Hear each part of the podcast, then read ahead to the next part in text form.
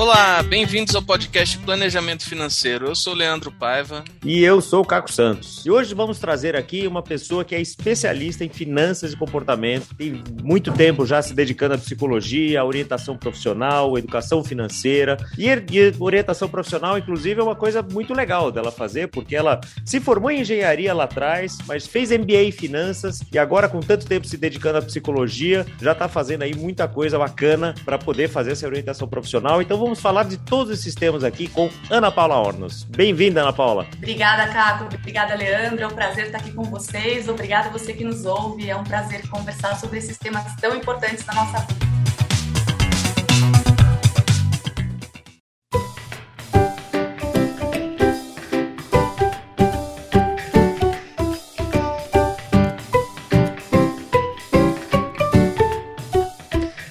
Você sabe, Ana, que esse seu convite aqui veio de um pedido de uma ouvinte nossa, é, que falou: Puxa, eu queria é, ouvir vocês falarem sobre educação financeira infantil, como é que fala para crianças, tudo isso, né? É, eu adoro esse tema, já fiz algumas palestras, já fui em escolas falando desse tema, já fui, falei em outro podcast e tudo mais, mas eu queria trazer uma outra especialista, né? E eu lembrei de uma palestra que eu vi você dando, que eu fui né, como convidado dessa palestra, fiquei encantado com a forma como você tratava esse tema. Você estava falando para adultos adultos, né? Também sobre o planejamento, sobre educação financeira para crianças e como fazia tudo isso. Eu fiquei com isso na cabeça, fiz milhares de anotações naquela palestra, é, mudou minha forma de pensar em algumas coisas ali. Então, estou muito feliz de você estar aqui com a gente hoje. Obrigada, Caco. Esse convite é muito bacana. Somos colegas aí, acho que trabalhamos juntos, né, para ajudar pessoas a se prepararem melhor em termos da na vida financeira, em comportamentos, na questão psicológica e emocional frente ao dinheiro. Então, estamos aí juntos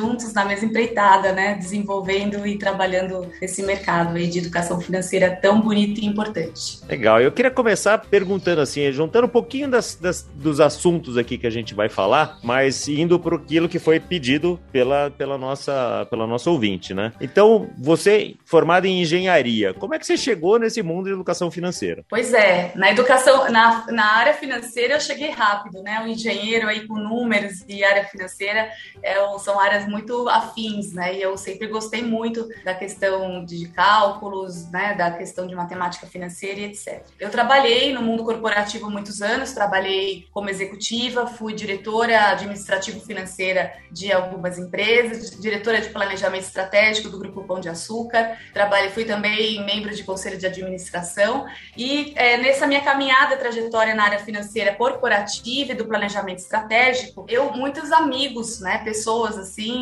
familiares, amigos, pessoas próximas pediam ajuda é, em decisões, né, de aluguel, compra de imóvel e etc, no dia a dia aí da, da área financeira. E eu já fazia isso informalmente, ajudava amigos. Em um determinado momento da minha vida eu resolvi empreender e abrir uma empresa de cursos extracurriculares para crianças em escolas. Mas esses cursos, eles eram na área das artes, então música, dança, percussão, canto. E eu estava com a minha empresa em várias escolas, andava pelas escolas e também sou mãe. Naquela época minha filha era pequena e eu percebi a necessidade das crianças, assim, das escolas de terem essa ajuda em educação financeira que era inexistente, né? É, eu andava por muitas escolas, conversava com muitas pessoas e via que era inexistente e estava atuando em escolas com outras áreas áreas que não era exatamente a minha área específica de conhecimento. E foi aí que eu resolvi me dedicar à educação financeira de uma forma mais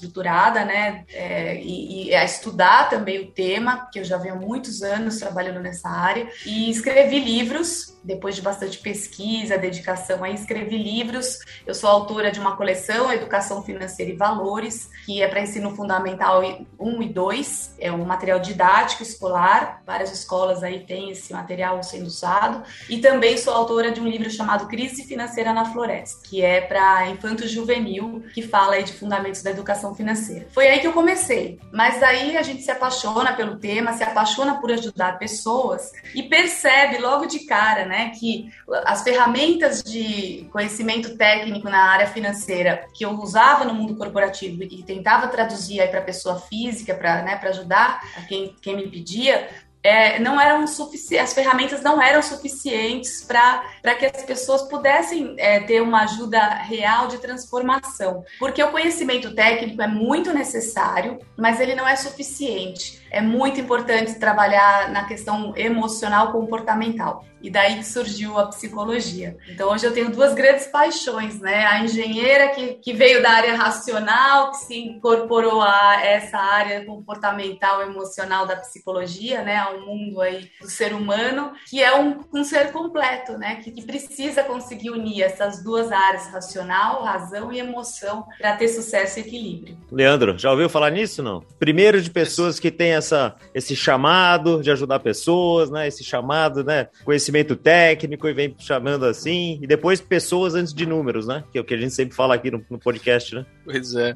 E eu queria te perguntar o seguinte, ainda falando sobre criança. Eu tenho dois filhos, um de três anos e um de oito. Qual que é o melhor momento para começar a introduzir essa, essa educação financeira para os meninos? Turminha, hein, Leandro? Turminha da pesada aí, 3 e 8, é. bacana, dois meninos. Dois meninos. Muito bom, muito bom. Então, Leandro, a educação financeira, vamos dizer assim, fazer, fazer uma divisão entre formal e informal, né? Para delimitar aí a instrução para quem nos ouve, para quem é pai ou mãe, ou educador, né? Também professor. É, a, a educação financeira informal, ela tem que começar desde o berço. Então, existem alguns fundamentos da educação financeira que passam por valores, por comportamentos, por instruções que começam desde que a criança nasce, né? Então, você, por exemplo, algo muito importante para alguém lidar bem com o dinheiro é saber esperar. Isso é fundamental, porque a disputa do nosso cérebro é entre o curto e o longo prazo, né? E as decisões financeiras elas passam é, muito por, pelo longo prazo, por espera. E que é a diferença entre estar endividado ou ser um poupador investidor, né? Quem não espera se endivida, quem consegue esperar consegue juntar e, e ser e virar um, se tornar um investidor e juntar um patrimônio e fazer decisões melhores. Então, se você consegue organizar o seu filho desde pequenininho, com o horário da mamada, com a organização da rotina, criar uma rotina para a criança, é, ter a disciplina e até nas, nas, pequenas questões, vai ao supermercado, agora não é hora de comprar, a gente compra mais tarde, pede um presente, espera até a data do presente. Então, são pequenas assim iniciativas dos pais que vão treinando a criança de uma forma comportamental, reforçando essa criança a esperar. E ela vai conseguir ver o valor da espera, porque a, a gratificação reforça a espera, né? Então, essas pequenas é, questões aí do dia a dia, são inúmeros os valores que a gente pode conversar a respeito de uma educação que começa desde bebezinho. Então, o seu de três anos já pode tranquilamente navegar por esse caminho. A educação financeira formal, que ela é muitas vezes vista é, através da mesada, né? Então acho que a gente pode fazer essa divisão, se é que ela existe, mas vamos falar assim que quando você começa a mesada, talvez seja aí que é, a educação financeira seja, seja, vista de uma forma mais estruturada. É, eu recomendo que ela comece entre 7 a 10 anos. Aí vai depender muito da família e da criança, né? Porque cada criança tem um ritmo, tem uma forma de, de ver, tem uma, um pedido. Então isso vai depender um pouquinho da dinâmica e da respeitar individualidade aí, né, do, seu filho de 8, que estão dos pais que estão nos ouvindo. Mas entre 7 e 10 é um bom momento, porque é quando a criança começa já a saber as operações matemáticas, então ela pode fazer conta, ela pode administrar o troco e tudo mais, ela já desenvolveu o raciocínio abstrato, é, concreto, desculpa, o raciocínio concreto. Então, a partir daí, ela começa a ser capaz de, de usar a mesada para a gente treinar a autonomia tem dois casos que aconteceram com meus filhos que foi, foi interessante. Acho que quando ele, o João Pedro, que é o mais velho, quando ele tinha cinco ou seis anos, acho que cinco anos. Gente, ele sempre, a gente sempre incentivou ele a fazer é, um cofrinho, né? Guardar as moedinhas e tal. E ele estava juntando dinheiro para comprar um carrinho. Só que, sem querer, um dia ele foi desligar a televisão, ele derrubou a televisão e quebrou a televisão. Foi sem querer, a gente viu que foi sem querer e tal. Mas a gente falou para ele: olha, mesmo sem querer, foi você que fez. Você tem responsabilidade. Então, você que vai pagar essa televisão com o dinheiro que você ia comprar o carrinho. E ele entendeu, deu o dinheiro dele, é lógico, não era o preço da televisão, mas para ele foi, né? E isso foi legal, que eu acho que isso ficou na cabeça dele, porque há poucos meses atrás, aí agora já envolvendo os dois, o mais novo ganhou um brinquedinho, que era uma, um volante que faz barulho e tal. E na hora, uma hora os dois estavam brincando e começaram a brigar os dois, e o mais velho quebrou esse volante. E o mais novo chorou, e ele saiu de perto, e aquela coisa né, de criança e tal. Passou uns 10 minutos, o mais velho volta e fala assim: eu que quebrei, né? Não é justo ele pagar pelos meus erros. Então eu vou comprar um volantezinho novo para ele. E aí ele foi no cofrinho dele, pegou. Aí dessa vez ele pegou realmente o dinheiro o equivalente, que era um uhum, brinquedo que mais. Já sabe fazer a conta, é, né? e era um brinquedo mais baratinho também. Uhum, também. E ele realmente foi e comprou um novo pro irmão. Então eu achei muito bacana isso dele, porque ele se propôs. Né? Não foi a gente que forçou nada, eu achei bem interessante. É isso que é interessante, né? Porque às vezes a gente fala de educação financeira infantil e os pais já ficam pensando em juros compostos, explicar o que é CDI, né? Não tem nada a ver, né? Na verdade, são valores, essa coisa de saber esperar, de conseguir fazer uh, escolhas, né? No final do dia. É verdade, Caco, é isso mesmo, concordo com você. E o exemplo do Leandro aí tá na prática, né? Um depoimento aí da, do filho dele, como chama o seu mais velho, Leandro? Chama João Pedro. João Pedro, que o, o depoimento aí da, do quanto João Pedro pôde compreender. Bacana que o João Pedro já tem reserva de emergência, né? Porque o que aconteceu aí com a televisão ou com o carrinho do irmão é o recurso que vai para a reserva de emergência. E aí, se a gente transportar para a vida adulta, se a gente conseguir ter três tipos de reserva de emergência, a dos sonhos e projetos e a da aposentadoria, três tipos de reservas diferentes, talvez ele pudesse resolver, conseguir o carrinho através da reserva de sonhos e, e, projetos e conseguir arcar com a despesa, né, da, da questão, claro que a televisão aí tá bem além, né, da, do, da capacidade financeira dele, mas de arcar com alguma manutenção, né, alguma questão aí de emergência que pode acontecer. Então, a gente também pode treinar os filhos a, as três reservas. É, aí, um pouquinho mais tarde, né, eu acho que quando eles começam, é, já, já treinar um pouco da mesa pesada e aí já podem migrar para a reserva para as três reservas. Então, do que eles poupam, eles podem poupar em três blocos: reservas, é, sonhos e projetos e aposentadoria, porque é, é, essa turma aí não vai, provavelmente não terá aposentadoria pública, né, lá na frente, ou talvez fique bem difícil. E é, e é necessário começar desde cedo, desde cedo mesmo. A gente não acredita, mas chega rápido e depois descobre que poderia ter começado antes, né? Há, há uns três anos atrás a gente recebeu aqui no podcast o Alessandro Tiburcio, que ele é um educador físico, né? Ele é um personal trainer, mas ele estava falando de um negócio que ele faz com a filha dele que é muito legal. Que ele colocou justamente é, é, os cofrinhos são transparentes para ela ver o dinheiro lá dentro e para ela entender o seguinte: se ela esperar para guardar, né, aquele dinheiro rende. Ou seja, se você deixar um mês o dinheiro parado lá, o papai vai colocar mais um real, que foi, não é a sua mesada, é o dinheiro que está parado lá que rendeu esse um real. Então ela conseguia ver aquele aumento. Eu achei isso fantástico. E até trazendo um outro, um outro exemplo de doméstico, então, do outro lado, né? A minha filha, as duas, né, já tem 17 e 13, então já ganham mesada há um tempo, etc. Já tem feito escolhas e é mais nova querendo guardar dinheiro para comprar um trocar de celular, né? E daí a gente reparou uns meses atrás, na hora que voltou, voltaram para a escola fisicamente, né, que ela não almoçava lá, assim, ia levando almoço, não sei o que, não comia nada, tal. E a gente teve uma conversa, ela falou: "Não, eu tô guardando dinheiro para o celular". Né? E daí a gente falou: "Puxa, mas sua mesada também é para outras coisas, né? Também é para tomar um sorvete com as amigas, também é para também é para viver, né? Não adianta também só guardar, guardar, guardar, né? Então tem que saber equilibrar essas coisas. E a gente teve uma conversa muito legal com ela. Minha mulher tem uma, uma cabeça muito boa para essas coisas também, mulher de planejador talvez, e, mas nutricionista comportamental que ela é também, né? Entende muito da, de funcionamento da mente, né? E, e do, dos incentivos.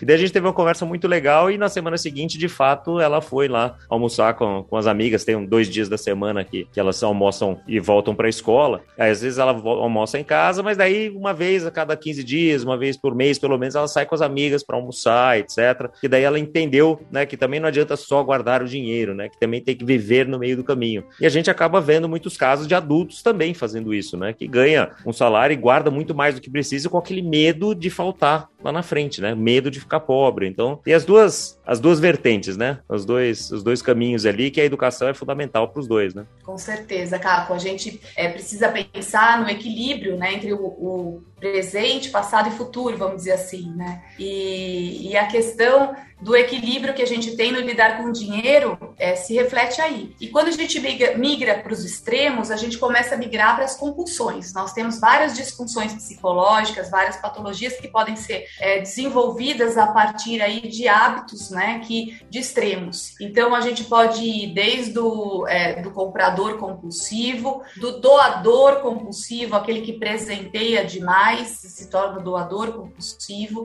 A gente pode e aí está muito ligado à autoestima, ao presentear, né? É, tem um trabalho aí de autoestima relacionado a esse tipo de disfunção. A gente pode ter os workaholics, que são aqueles que querem ganhar demasiadamente, né? E, e, se, e se prejudicam em outras áreas da vida aí por uma questão disfuncional. A gente pode ter também os investidores compulsivos, algo que tem aparecido bastante, infelizmente, e pode trazer problemas gravíssimos, dívidas enormes. E eu tenho pego aqui algumas questões assim é, de muito impacto, né? É, e a gente pode ter aquele que vai para a avareza, né? O que junta demais. Então, nenhuma dessas disfunções são boas, são saudáveis, obviamente, né? E a gente precisa cuidar. E como é que a gente pode uma dica prática? Porque é, dinheiro não é para carregar culpa, né? Dinheiro é para aproveitar, aproveitar o presente, viver o presente, cuidar do futuro, né? Não ficar amarrado ao passado, em hábitos do passado. Onde está esse equilíbrio? Ou o passado em forma de dívida, né, pesando aí no presente e no futuro. Então a gente pode dar uma dica prática aqui para a organização, tanto dos filhos quanto dos adultos aqui, você que não me ouve, é, você pode usar 70% da sua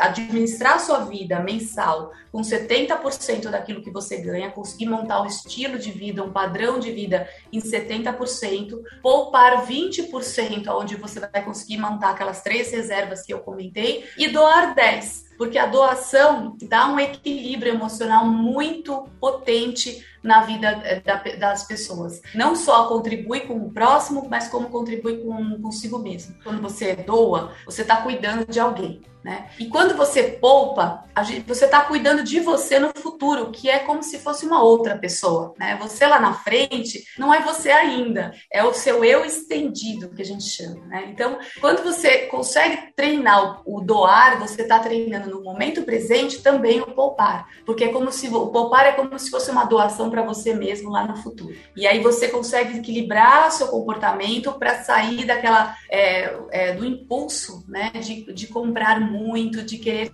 usar muito para si e usar 100% ou 110% daquilo que você ganha se dividando, né? Comprando ou tendo hábitos ruins. Então, muito bacana que você conversou com a sua filha aí na questão do equilíbrio, porque a gente tem mesmo que desfrutar o dinheiro no presente e eu acho que em números pode ser uma boa recomendação, é 70%, né? Desfrutar o presente em 70%, cuidar do futuro em 20% e 10% cuidar do próximo. Né? Muito legal, isso, muito legal. E agora, você estava falando de, de, da educação, voltando um pouquinho, né, da educação informal, que vem desde o berço, né, tem, tem, tem, autores que falam assim, até desde a barriga, né, quanto mais a mãe é programada na alimentação, na ginástica e tudo mais, o bebê já vai entendendo horários, né, já vai entendendo é, rotinas e tudo mais, que é super importante na educação financeira também, né. Eu me lembro quando fiz uma palestra, né, sobre isso, sobre educação financeira infantil, já vi aquelas mães assim incomodadas, ah, mas eu não sou assim, então meu filho está fadado ao fracasso financeiro, né? Meu filho vai ser endividado porque eu não fiz isso desde o berço. O que, que você diz para esses pais e essas mães, Ana? Olha, Caco, a, a, grande beleza do ser humano é que ele tem uma plasticidade né, cerebral, uma capacidade de adaptação e aprendizado que é para toda a vida. Então, para toda a vida mesmo. Então, a gente tem estudos aí que, claro que tem é, períodos que a gente tem uma plasticidade maior, né, de, na juventude, da, da, na criança e adolescência, né, na, da fase adulta, o período, primeiro período, assim, na, quando a gente vai envelhecendo, essa plasticidade diminui um pouquinho, mas ela se mantém por toda a vida. Então, qualquer tempo é tempo, sempre é tempo de começar. É, a questão, eu acho que o maior desafio para os pais é trabalhar em si mesmos, né? Eu acho que. Aí Poder dar o exemplo, né?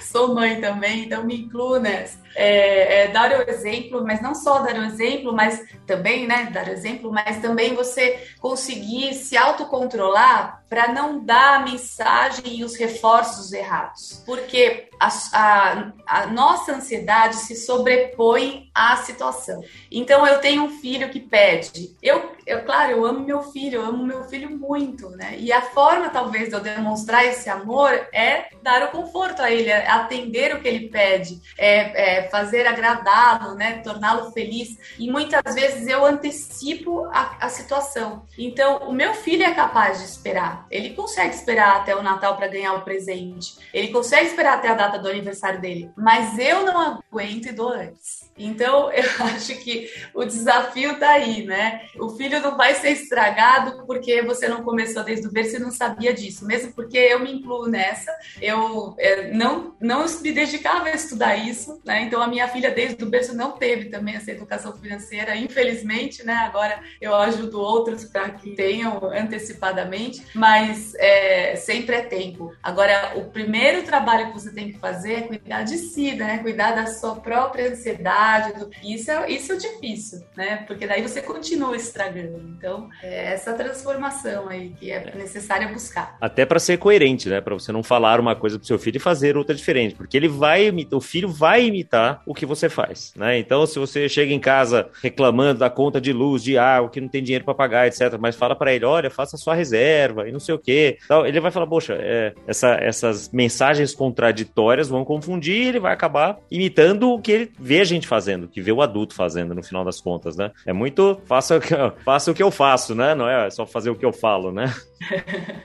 É verdade, é verdade, né? Eles também aprendem, são esponjinhas aí, eles são modelados aí por exemplo também, né? Por observação. Então, Exato. é importante mesmo. O autoconhecimento dos pais, né? Ajuda na educação e a transformação dos filhos. O que, aliás, me traz para esse outro tema que eu queria abordar com você aqui, que é essa sua, esse seu trabalho de orientação profissional, né? Porque a gente falou aqui da educação financeira, então, e agora você falou de autoconhecimento, que acho que tem tudo a ver com orientação profissional, né? Como é que é isso? Como é que é esse trabalho que você faz? O que, que você conta para o nosso ouvinte aqui a respeito disso, Ana? Sim, olha, Caco, é, a educação financeira ela passa pelo, ela inicia no ganhar. Então, o dinheiro ele vem do trabalho não só o dinheiro, o, o, o, principal dinheiro vem do trabalho. Inclusive, até é uma, é uma confusão que se faz mental, né, de buscar dinheiro rápido e fácil nos investimentos. Quando você fala, eu sou educadora financeira, me dá uma dica aí de investimentos, onde que eu posso ganhar dinheiro? Como é que eu posso. E, Sempre a primeira pergunta, né? O que, que rende mais? Não é, não é? E normalmente essa pessoa está endividada, viu? É o que eu vejo assim, acontece com frequência. O, o, o dinheiro, ele vem, o, o principal dinheiro vem do trabalho. E muito mais do que o dinheiro, a nossa identidade está ligada ao trabalho, porque o trabalho é uma atividade que a gente é, desenvolve que fala do que nos nossos talentos, que dá um senso de propósito. Ele, ele nos norteia na razão que a gente passa pela nossa existência, assim, o que a gente faz no mundo, o que, que qual, onde eu vou poder impactar, qual é a razão de eu estar aqui, né? O que eu vou deixar de legado. Então todas essas perguntas que são existenciais e são importantes para que que a pessoa tenha uma saúde mental, para que ela tenha um senso de produtividade, né, um equilíbrio aí, uma felicidade, ela passa pelo trabalho. E o trabalho pode ser, ele pode estar associado ao dinheiro ou desassociado, porque pode ser o trabalho voluntário, pode ser o trabalho de colaboração numa atividade rotineira da casa, pode ser o trabalho de qualquer forma que ele apareça. Inclusive a gente diz, né, que as fases normativas da vida, elas são, elas têm várias etapas de trabalho que você pode, é, desde pequeno até relacionamentos sociais, a gente considera trabalho também. Eu tenho amigos, eu montei uma rede de apoio, eu estou numa atividade existencial, eu faço parte dessa, dessa vida e eu estou atuando e estou colaborando e, e, me relacionando com seres humanos, né? fazendo trocas. Então, tudo isso é trabalho. E a orientação profissional, às vezes a gente, é, às vezes não, é muito frequente. É o que eu mais encontro. A pessoa não, não se autoconhece, né? Não conhece os talentos que ela tem. Ela não sabe onde ela é boa, ela não sabe onde ela é capaz. E daí começa toda uma questão é, de, de, uma questão problemática aí na vida da pessoa, né? A gente consegue realizar coisas naquilo que nós no melhor de nós, né? Naquilo que a gente sabe fazer, naquilo que a gente também se aplicou para se desenvolver, porque a gente também é capaz de ser treinado, de aprender e horas de treinamento em cima daquilo que são nossos pontos fortes, né? E daí eu também sei o porquê eu estou fazendo. Então são perguntas: o porquê eu faço, como eu faço, o que eu sou bom, né? E tudo isso está relacionado à autoestima e à autoeficácia e que dá produtividade. Então, a gente fala de orientação profissional que passa por uma questão de autoconhecimento muito intensa, né? E que permeia a felicidade, permeia a realização, dá o sentido existencial e, e, e é inclusive é preventivo para questões que hoje a gente está vendo com muita frequência de depressão, de transtornos de ansiedade, questões aí que a gente está passando é, na sociedade atual por causa de uma questão de não saber aquilo que sabe fazer, onde pode atuar, o senso de propósito. E já que a gente falou de filhos, né? Muito mais até do que ensiná-los a gastar, a economizar, tudo isso é muito importante. É muito, muito importante, fundamental que você consiga ajudar o seu filho a entender onde ele é bom, a elogiar, a, a falar, a gente fala em inglês, né, dos soft skills. Você consegue elogiar seus fi o seu filho nas coisas que ele é, sabe fazer bem, né? Então, poxa, você, você ganhou esse jogo. A gente às vezes fica muito focado no prêmio, né? Então, ai, a medalha, o campeonato, o jogo, dos cursos extra extracurriculares, né? Mas aquela, aquela recompensa que você teve, olha o quanto você foi habilidoso em se relacionar em equipe, olha o quanto que você foi estratégico de olhar os, as coisas que a, a cena do jogo, olha o quanto que você se empenhou em treinar, habilidoso. Ou seja, a gente raramente elogia os tais dos soft skills, né? Quanto você é estratégico, habilidoso, quanto você se relaciona bem com as pessoas, olha como você se comunica bem, olha. E, é, e esses pontos são aqueles fundamentais para o adulto se, saber desempenhar. Então eu trabalho com bastante força e a parte que eu, que eu mais gosto de fazer é ajudar as pessoas a se desenvolverem nas suas habilidades, a identificarem os seus talentos, a reforçarem a sua autoestima, a perceberem a sua autoeficácia, a identificarem aquilo que elas gostam gostam de fazer, as motivações, aonde elas podem impactar, e todo o meu trabalho está aí baseado em qualquer faixa etária, né? Eu posso pegar um adolescente, o um jovem aí para escolher a faculdade, o jovem que já está se formando e está entrando no mercado de trabalho, aquele que está trabalhando, mas não sabe muito bem se, se é o que quer, aonde está, porque está insatisfeito, o adulto que se questiona, o plano B, né? O futuro da aposentadoria, tudo isso é nossa, faz parte da nossa vida, né? E é muito muito importante a gente se apropriar e se autoconhecer. Muito legal isso e me vem à mente até uma discussão recente que eu tive com um amigo, que a forma moderna, eu acho, de lidar com crianças, etc, não é mais perguntando o que você quer ser quando crescer. Então, a pergunta que eu vejo moderna, correta de fazer agora é que problema que você vai resolver? Qual é a contribuição que você vai dar para a sociedade? Né? Então, é um senso diferente, porque você não vai ser, porque antigamente as pessoas eram dentistas, eram advogados, eram não sei o quê. Primeiro que hoje profissões, profissão é uma coisa muito mais fluida, né? A gente aqui no, no podcast já, já, já entrevistou jogador de pôquer, jogador de game, piloto de drone, profissões que não existiam 10 anos atrás, é, além de psicólogo, advogado, né, psiquiatra e tudo mais muita gente que fala ah, estou advogado. A minha, minha esposa fala, estou nutricionista. Porque ela não é nutricionista, ela é muito mais do que isso, né? Eu sou muito mais do que um planejador financeiro. Eu estou planejador financeiro, mas eu estou entrevistador de podcast, né? Eu estou uma série, estou mediador hoje em dia, então eu tenho, estou várias outras coisas. Então, incutir isso na cabeça da, das crianças desde cedo é, é, é, muito legal mesmo. Acho que é, é um ponto sensacional. E não só das crianças, né? Muitos adultos também que ficam presos naquela caixinha e acham que, puxa, eu preciso ganhar o dinheiro dinheiro, então eu tenho que ser, né, tenho que trabalhar nesse lugar aqui onde eu me sinto miserável o dia inteiro, onde eu detesto a segunda-feira, porque eu fico esperando a sexta-feira para poder ir embora, né? Então tudo isso tem tem repercussões que são que são enormes, né, para qualidade de vida das pessoas, né? Eu acho que é isso que a gente está falando, até para saúde mental, né, das pessoas e produtividade e tudo isso, né? Sim, a busca pelo dinheiro em si só, ela reduz o ser humano e ela é, causa uma angústia enorme, porque ela é carregada de um vazio né, existencial, porque o dinheiro é só uma ferramenta e ele não tem significado. Quem simboliza o dinheiro somos nós. E se a simbologia do dinheiro está atrelada à sobrevivência, ao negativo, né, aquilo que eu faço porque eu tenho que fazer isso para conseguir outras coisas, mas isso é difícil para mim. Então isso tudo dá um sentido é, vazio, né, na, na busca. E na verdade, quando a gente mira na autorrealização, na do uso dos talentos, aí sim a gente consegue almejar a felicidade, da, entender, né, o desempenho, o que está tá acontecendo e normalmente são as pessoas que mais ganham dinheiro. E tem uma, uma coisa importante nesse autoconhecimento, né? Dentro dessa questão de trabalhar só por dinheiro ou não, que é o fato de saber dizer não para as coisas, né? Semana passada eu estava com um planejador financeiro aqui que trabalha com a gente e ele estava falando justamente um caso que aconteceu com ele. Ele falou: olha, eu trabalhava numa empresa antes de virar planejador, tinha um bom salário, um ótimo salário. Saí de lá porque eu já não achava, não tinha mais nenhum propósito. Tô com uma carreira de planejador, então tô empreendendo, começando do zero. Agora eu ainda não cheguei no salário que eu tinha antes, mas tô caminhando para isso e tal. De repente toca meu telefone, era meu ex-chefe pedindo para eu voltar para eu ganhar o dobro. O dobro do salário que já era bom. Então, é lógico que isso deve dar um comichão, né? Mas ele disse não. Por quê? Porque ele não estava não está trabalhando só pelo dinheiro. É claro que o trabalho tem que dar dinheiro, mas além do dinheiro, ele está trabalhando por um propósito. Então ele conseguiu dizer esse não muito mais porque ele tinha essa preparação, né, de saber para onde ele está indo, saber o propósito que ele está perseguindo,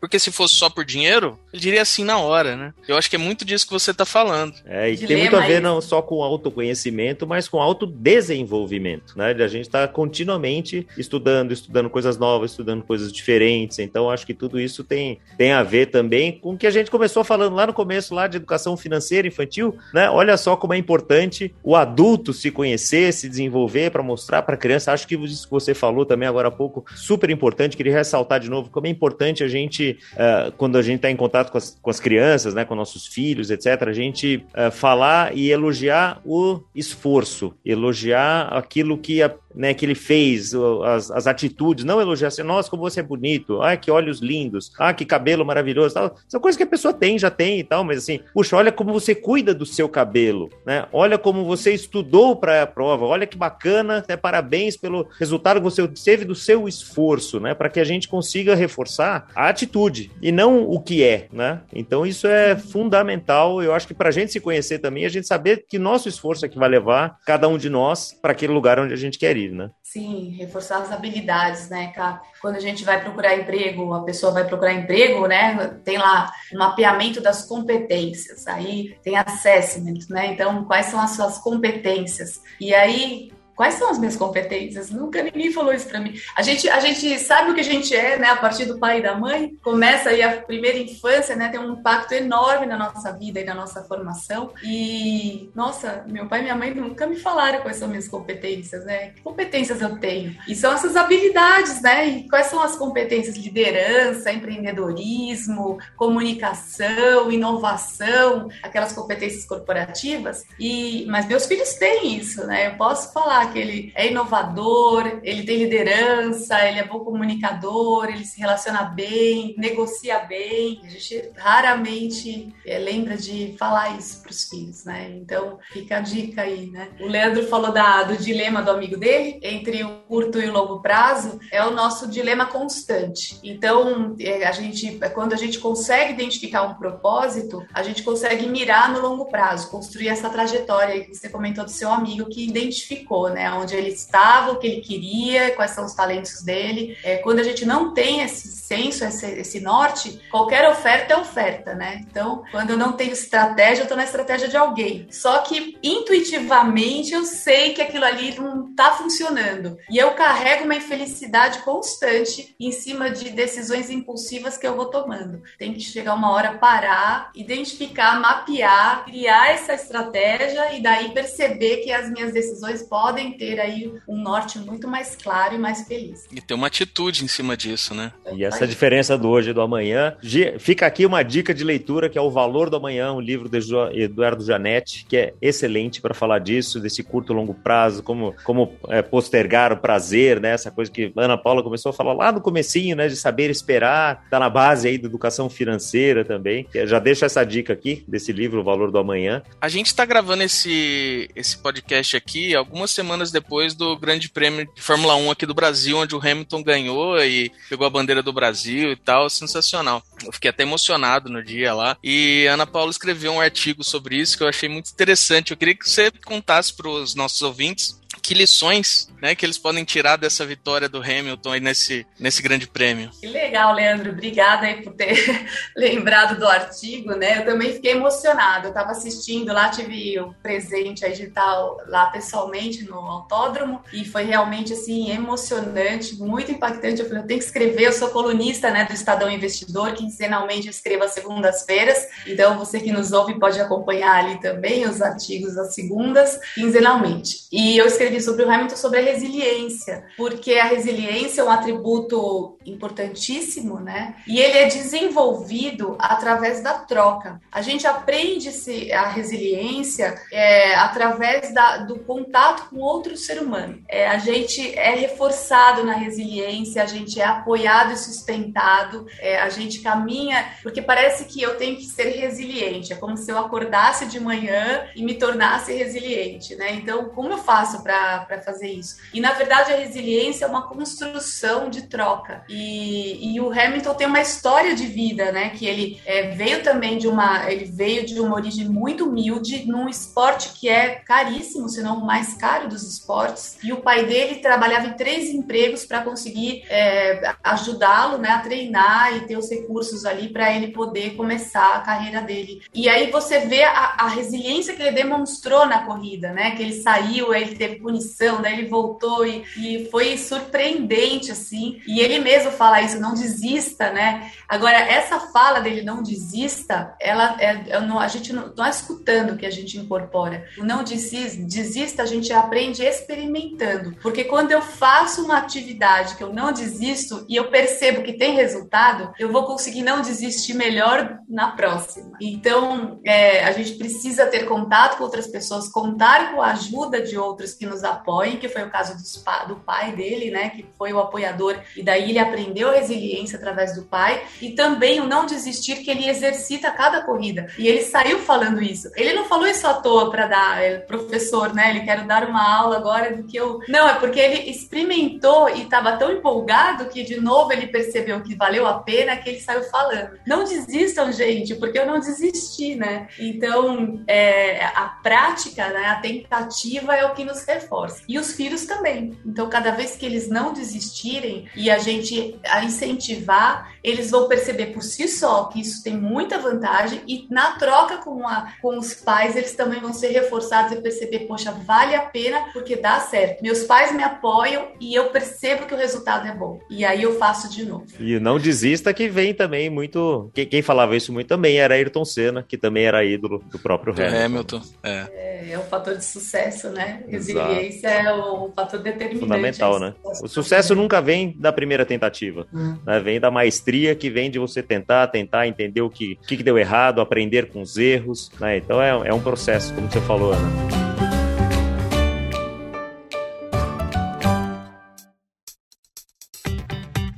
A gente vai chegando no fim do episódio e a gente sempre gosta de pegar uma dica de livro, de filme, de série, do que, você acha interessante de passar aqui pro, pro nosso ouvinte. Ah, vou deixar aqui várias dicas, hein, Caco? Tá chegando aí o verão, dá para aceitar nas férias aí, ler vários livros.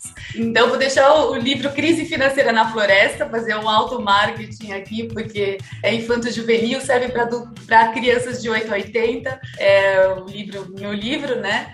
Mas quero deixar o um, Em Busca de um Sentido, do Victor Frank, Frankl, que fala sobre propósito. É um livro muito gostoso de ler, é, é uma história real. E o Viktor Frankl, ele foi, ele é um precursor é de uma corrente da psicologia, ele é um psiquiatra, ele passou pelo campo de concentração porque ele é judeu e ele foi, é, ele, ele foi, ele ficou em campo de concentração, né? E aí ele conta a experiência e as observações dele do ponto de vista psiquiátrico, estando ele, é, sendo ele o vítima, né, do campo de concentração e passando por todos os, os problemas que ele passou lá. E a história é muito gostoso de ler e tem um valor maravilhoso, assim. Então, não vou dar spoiler do final, mas ele é Lição de resiliência nesse livro é, não falta, né? Não falta, não falta. E tem um outro que, que, que é, é chama é William Uri, que é um grande mediador de conflitos e ele chama Em Busca, é, é, desculpa, Em Busca do Sentido, eu já falei.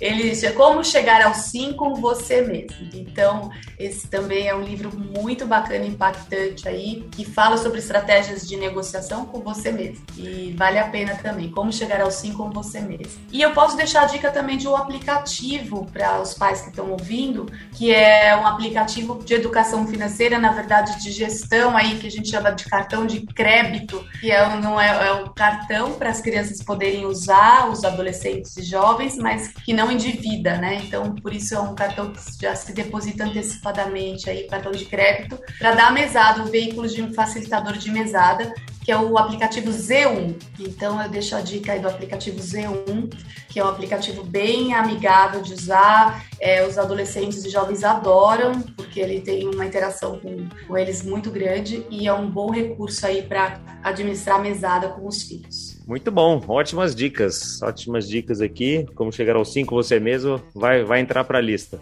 Assim Muito como bom. o seu, né? Assim como o seu da crise Sim. financeira na floresta para trazer para as filhas também. Obrigado pela sua presença aqui. É, foram minutos aqui excelentes de várias vários insights, né, de várias técnicas interessantes. Espero que o pessoal aproveite os seus livros também. Eu já vou até comprar para os meus filhos também, né? Porque tá na hora deles começarem já a a ler sobre isso. Mas obrigado e a porta está sempre aberta quando você quiser voltar aqui. Muito bom, obrigada, Leandro, obrigada, Caco, foi um prazer mesmo, a conversa é muito gostosa, também ficaria aqui o dia todo. Agradeço a você que nos ouve e, e eu tô lá no Instagram também, se vocês quiserem ali interagir comigo, arroba Ana Paula Ornos, com H, Ana Paula Ornos, estou no Instagram, fica um acesso aí ao ouvinte que, que queira estabelecer algum contato, alguma comunicação e acompanhar as publicações. Caco, mais uma vez, muito obrigada pelo convite. Caco é um amigo meu, Leandro, parabéns pelo trabalho de vocês no podcast. Obrigada. Obrigado por estar aqui e para você ouvinte, sabe que todas essas dicas, ah, o contato da Ana vai estar tudo aqui na descrição do, do episódio, como sempre. Então fica à vontade para entrar em contato com ela, conhecer mais o trabalho dela e para interagir com a gente nas redes também, assim como a Ana veio por pedido de um ouvinte, né, de uma ouvinte, você também pode fazer os seus pedidos, que assunto você quer ouvir, quem você quer que a gente chame para vir aqui para o podcast, porque a gente faz esse podcast aqui para você. E semana que vem tem mais. Obrigado e até lá.